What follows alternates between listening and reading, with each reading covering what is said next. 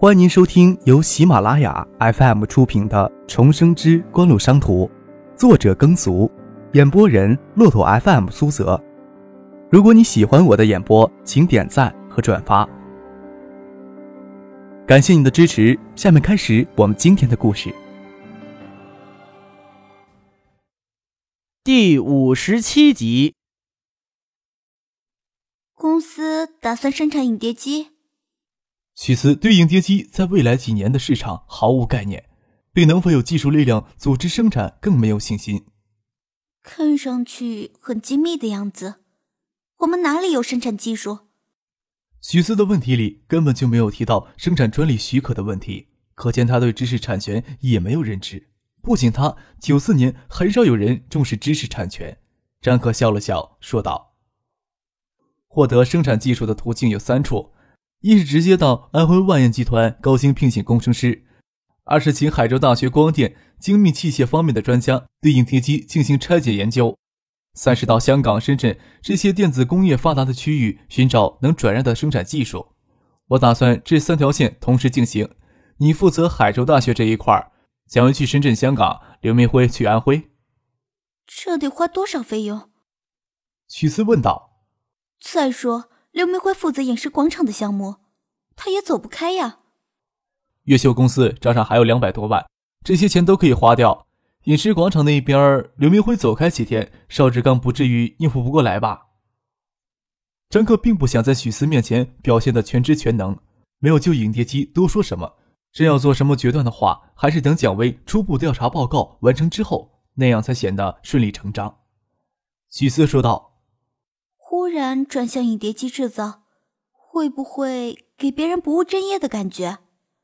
是你这么想吗？张可靠着老板椅，拖鞋将脚翘到办公桌上。我有不务正业吗？臭！许思捏着鼻子。这么说，你还蹬鼻子上脸了？我什么都听你的，但是你要跟别人解释清楚。张克黑然一笑，他也觉得脚有些臭，笑着说。在他们看来，保证星光造纸厂正常运营，推动饮食文化广场顺利上马才是正业。但是他们不清楚锦湖公司的本质，不清楚我成立锦湖公司的目标。锦湖公司难道就要在两三个项目上滞留？不，锦湖公司应该永远不息的追求机会，永远不息的整合一切我们可以触及的资源，永不停息的创造性累积财富。我听了这番话，徐思笑了笑，说道。不介意听听我的感觉？你说吧，我都承受得了。张克收回脚，正襟危坐的看着许思，看他有什么高见。感觉你的话是对皮包公司的完美解释。张克给许思的话彻底击败，下巴有气无力的磕在办公桌上。好了好了。许思伸手按了按张克的头，张克将头发剃得很短，头发又密又软，按下去十分的舒服。许思见张克故意摆出一副沮丧的样子，在他头顶按了按。上周的工作汇总还要你审阅呢，一大堆的东西。现在星光造纸厂从上到下都在抱怨，他们为什么每天工作累死累活，回家还要像小学生一样做作业？管理人员也就罢了，普通职工也要这样？还没有听说海州市有哪家企业这么搞过呢。我又没有偷窥别人隐私的嗜好，再说他们也不会将夫妻生活写到工作日志中。我是希望，无论是管理人员还是普通职工，审视自己的工作，都应该是每天必须完成的功课。他们要养成这种习惯，普通职工能不断提高生产技能，管理人员也能在不断的提高管理水平。这种习惯很难养成，特别是他们在国营企业待了这么多年。早就养成思维上的惰性，所以我才每天写工作日志的方式，强迫他们去反省自己每天的工作。这也是一种鞭策，会有无形的压力，迫使他们尽可能的动起来，去掉身上的惰性。张克指着许思手臂下压着的文件夹，按照日常的管理，所谓的工作日志，只需要向上一级主管汇报就可以了。目前要强化星光造纸厂的管理，就得让所有人都知道，幕后的眼睛死死的盯着他们。稍有差错，就会让他们卷铺盖滚蛋。我就算不出面，也能让他们的汗毛始终竖立着，神经始终给我绷紧着。你以为我每周看七叠这么厚的文件夹轻松呀？许思笑了笑，倒是明白张克的良苦用心。他利用锦湖公司的强势，向锦湖公司所涉及到的个人灌输管理上的理念，看上去惹得下面怨声载道，却让下面发生潜移默化的变化。许思只是好奇张克怎么就能明白这些东西。许思也有时候忍不住抱怨，在张克身边工作好辛苦，要努力跟上他的步伐，要学的东西太多了。希望张克推荐一些管理上的著作。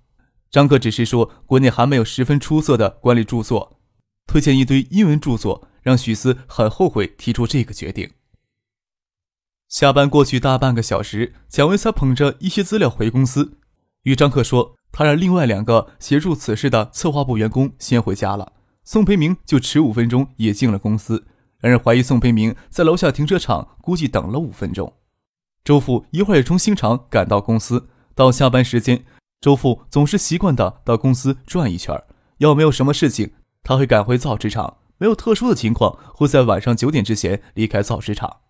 拿周父自己的话说：“脑袋别在腰间，一点都不敢放松。”比起周父严谨的工作态度，张克多少显得有些不负责任。张克看着宋佩明在外面的办公室探头探脑，站起身走出去，笑着说：“宋叔最近很闲呀。”踏着点儿赶紧湖来喝下午茶。呵，我是来找你的。宋培明苦笑了一下，要绕圈子的话，张克会一直绕下去，不给你绕到正题上的机会，还不如舔着脸开门见山的说明来意。想找你问问锦湖计划什么时候上饮食广场的项目。事关宋培明漂亮的翻身仗，能容他不心急吗？宋培明可不仅仅想重新站稳脚跟这么简单。既然有周富明、唐学谦的支持，他在城南区站稳脚跟当然不是问题。但是他还想更进一步，就必须有引人注目的政绩。王继江年纪到现，处于七上八下的线上，但是能不能在明年将王继江挤下去？几下的空位又不能给别人抢过去。这短短的三四个月时间真的非常重要。张克笑了笑，不请宋叔叔你盯着饮食广场项目的人可不少呀。抬头看了看站在他侧边的许思，你看看邵经理有没有回来？我去看看吧。周父说着话就推门出去叫邵志刚。此时他的态度转变了许多，虽然心里想，你都好几天没来公司了，邵志刚、刘明辉不都这时候过来汇报工作？只怕十二楼的周游与周一平也在楼下加班吧。大家一到咖啡室，仿佛真到了下午茶时间一样。虽然还有职工留在公司。张克却亲自动手给大家冲泡咖啡、茶水，边聊天边等邵志刚与刘明辉。贾伟问起昨夜的事件，张克自然不会将实情当众说出来，又将谎言复述了一遍。他们听见王彦斌突然给撤了职，也百思不解。邵志刚推门进来，看见宋培明也在场，以他的历练，当然能明白宋培明心急什么，招呼了一声，对张克说：“克少。”喝茶之前有些事要向你单独汇报一下。运营公司还在筹建中，邵志刚的主要精力都放在这个项目上。锦湖公司的背景让他认为这是人生事业中最重要的一个跳板。邵志刚不清楚锦湖的股权结构，但知道还没有成年的张克却是锦湖的实际掌门人。几番交谈，虽然未必心服，但也认可张克有与自己合作的资格。张克起身，与邵志刚回到自己的办公室。办公室与咖啡室隔着一层磨砂玻璃，能相互隐约看到对面的影子。有什么要单独说的？张克问邵志刚。饮食广场的项目前期工作已经差不多了，我与许多做餐饮的朋友进行沟通过，两年七百万的租金完全不成问题。只要项目能开展，他们也同意先支付一部分租金，给我们对老厂进行改造。我看到刘明辉提出整套先营销后招商的方案，认为租金还可以提高一个档次，第一年的总租金水平达到四百万，我感觉都不成问题。宋培明他们还在隔壁等着，邵志刚也不打哑谜，直接说道：“城南区前年以星光造纸厂老厂抵押贷款两千五百万资金建造新厂，当时是一个偏高的数字，目前看来这个数字还是可以接受的。”邵志刚说到这里，张克自然就能明白他的意思，说道。我知道你的意思，你是在想，就算我们以两千五百万的代价将老厂买下，也是绝对合适的。现在城南区政府很缺钱，价格可以往下压很多，操作起来也不麻烦。两千五百万的贷款质押物可以变成新厂的资产，老厂就完全具备转让的条件。以锦湖公司的背景拿下老厂需要多少钱？邵志刚看不懂张克眼睛里复杂的表情，他自以为是的认为张克会对他的提议心动。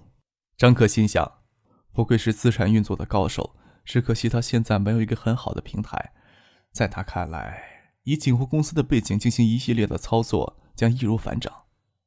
张克笑了笑，说道：“就算锦湖公司手头没有资金，甚至不需要贷款，可以临时向宏远这些大公司拆借，等老厂产权移到锦湖公司，再将老厂拿去贷款。除了归还拆借款之外，我想还能套出一部分资金。”您正在收听的是由喜马拉雅 FM 出品的《重生之官路商途》。原来柯少仔细考虑过，邵志刚暗暗心惊，他没有想到张克对这些问题都有过考虑。你一定没有想到，我早就考虑过这个问题。张克眼睛紧盯着邵志刚，既然他提出来了，就要将他内心的信心完全击溃掉。因为我若是早考虑到这一点，就没有必要将你拉进来。当然，就算将你拉进来，锦湖公司现在将你撇一边，单独吞下这块肥肉，你也没有什么反抗的能力。不妨告诉你，锦湖公司在承包造纸厂还获得一项特权，那就是在承包经营期内，锦湖公司可以部分或者全部并购造纸厂的资产。你这时候会更加疑惑了吧？得意洋洋的献策，实际却如儿戏一般可笑。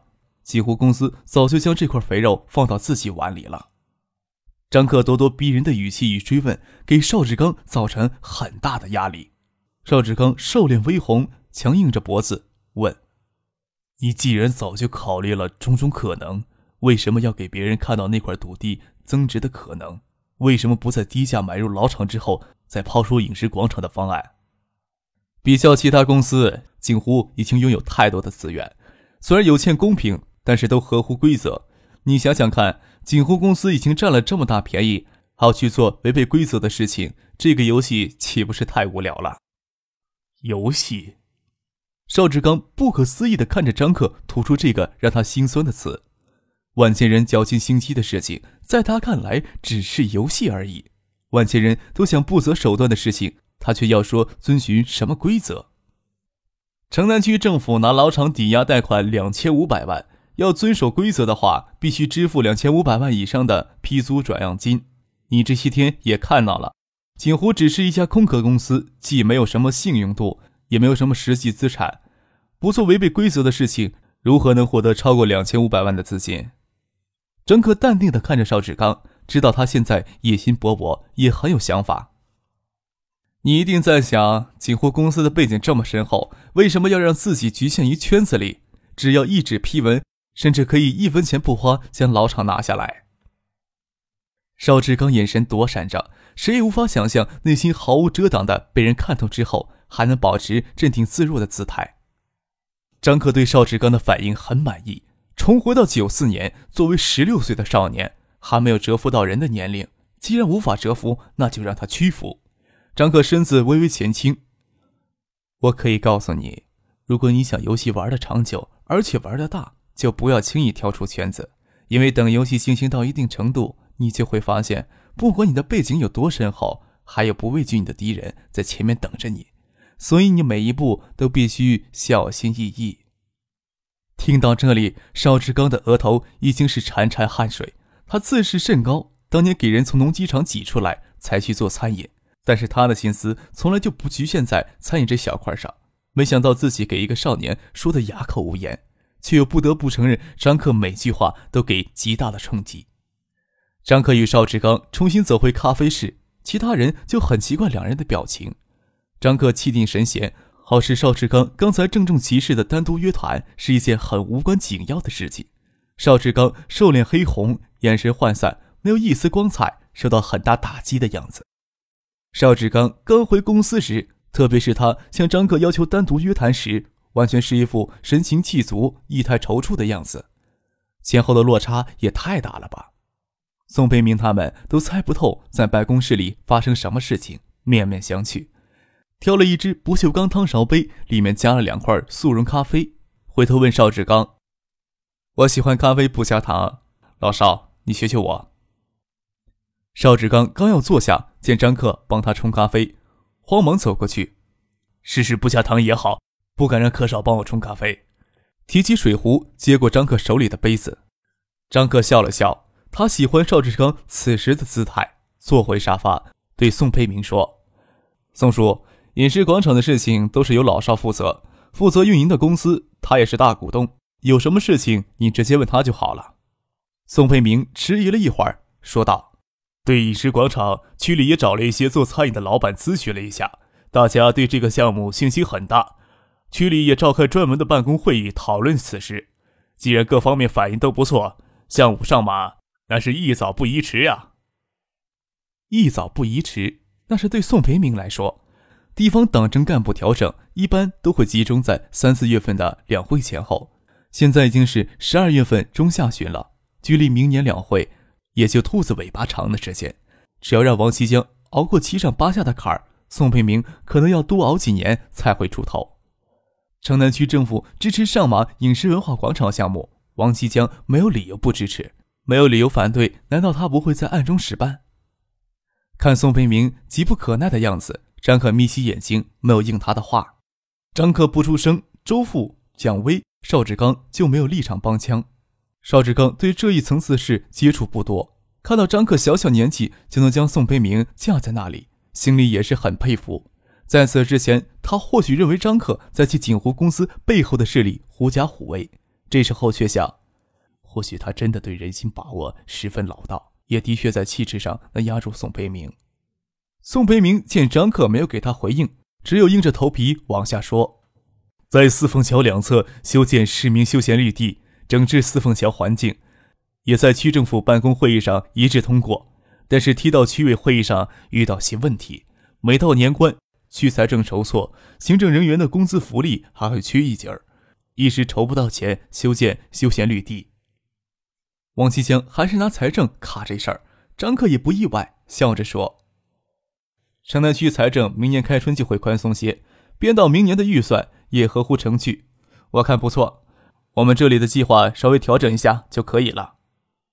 宋培明与张克交锋几回了，每次都被他拿住七寸，十分难受，还无法挣扎。已经领略到他的手段，却不可能因为他刚读高中而轻视他，心里多少有些无奈，说道：“早就说区里不可以干涉造纸厂的经营，作为私下里的沟通。”我有个提议，不晓得锦湖公司能不能研究一下。蒋薇听了心惊肉跳，宋培明这是低声下气的求张克，周父邵志刚都不晓得是不是暂时要回避一下。张克说道：“不能干涉经营，城南区政府有提意见的权限，何况宋叔的话，锦湖怎么会不重视呢？”听张克这么说，宋培明心里好受了一些，说道。新组建的运营公司有没有把握筹到六百万的资金，向造纸厂预付两年的租金？